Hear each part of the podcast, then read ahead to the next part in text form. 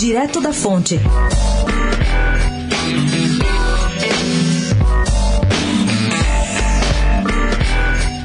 Chegaram às mãos do governador João Dória uma série de prints das redes sociais em que a militância bolsonarista liga o tucano ao governador carioca Wilson Witzel. A foto mostra os dois em um restaurante no Rio de Janeiro com a pergunta: o que estariam tramando?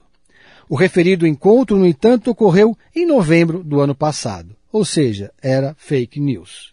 E depois de abrigar o ex-PSL Alexandre Frota, o PSDB de São Paulo receberá agora Gustavo Bebiano, também convidado pelo próprio Dória.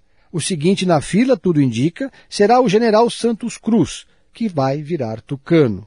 E por falar em política, Carluxo, o 03 de Bolsonaro, chegou a ter 47,8 mil menções ao seu nome no levantamento do Twitter ontem e ficou o dia todo entre os assuntos do momento.